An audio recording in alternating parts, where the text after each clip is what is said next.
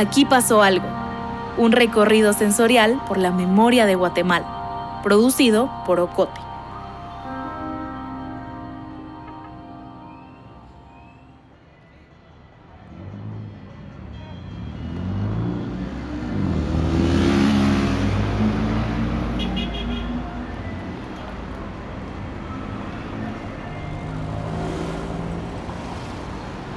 Estamos en la zona 1 de Ciudad de Guatemala, en la banqueta sobre la séptima avenida del centro histórico, entre la sexta y la octava calle, frente a la Catedral Metropolitana. Verás el atrio de piedra y las tres puertas de madera del templo. Alrededor del atrio, 12 columnas sostienen una reja de hierro. Las columnas tienen unos 3 metros de altura y sobre ellas hay unas esferas de piedra. Acércate. Talladas sobre placas de mármol hay unas palabras. Son los nombres y apellidos de personas, de 13.500 personas. Anahom, Roberto Galiego Chen, Fabiana Jiménez Ortiz, Luis Fuentes Miranda, María Hernández Alonso, Ángel Alvarado. Si levantas la vista, verás, a modo de títulos, Víctimas ejecutadas, víctimas de masacres, víctimas desaparecidas, víctimas de tortura.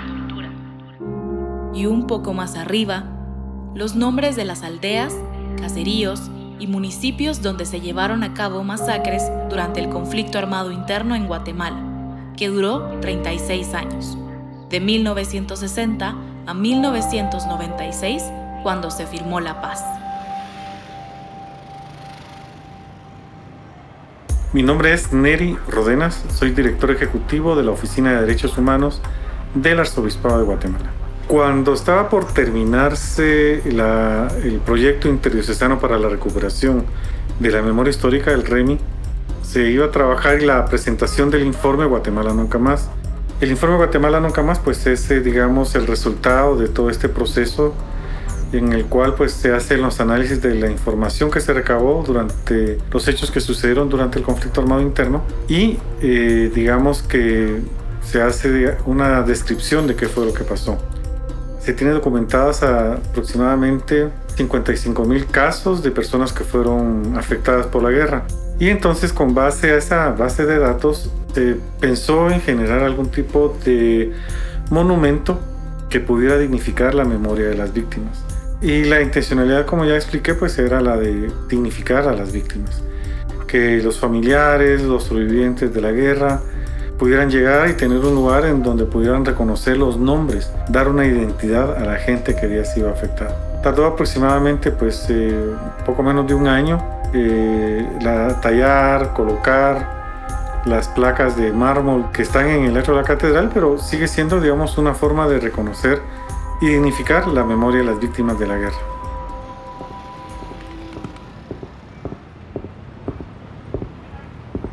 El informe Guatemala Nunca Más fue presentado el 24 de abril en la Catedral Metropolitana, me acuerdo que eran las 6 de la tarde más o menos, cuando pues estaban reunidos ahí los obispos de la Iglesia Católica. Y me llamó la atención que estaba llenísimo de gente, estaba no había lugar para que uno se pudiera poner. Entonces yo ese día me acuerdo que me ubiqué en los laterales, en una de las laterales de la Catedral Metropolitana. Pues desde ahí yo escuchaba a lo lejos los discursos de, que, de la que la gente iba, iba teniendo. Digamos que cuando terminó el acto, la ceremonia de la presentación del informe Guatemala Nunca Más, me acuerdo haber visto algunas personas llorando. Estaba la premio Nobel Rigoberta, la doctora Rigoberta Menchú, estaba la doctora Helen Mack y habían familiares, me acuerdo de la familia Molina Teisen que estaban parados en, digamos que cerca del altar de la catedral y, tanto Monseñor Juan José Jared Conedera como Ronald Ochaeta y otros obispos estaban entregando ejemplares del informe Guatemala Nunca Más.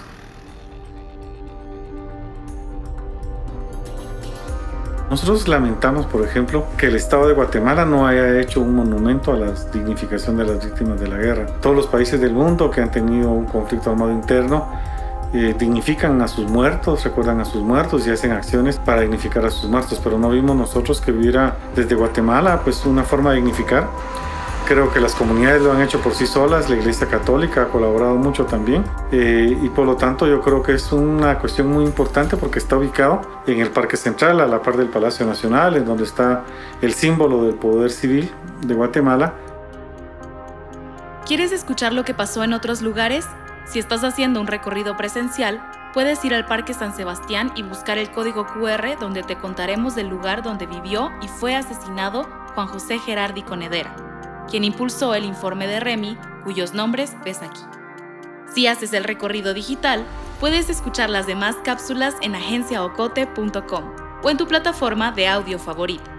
También puedes explorar el mapa para ver otros lugares. Aquí pasó algo. Es una producción de Ocote.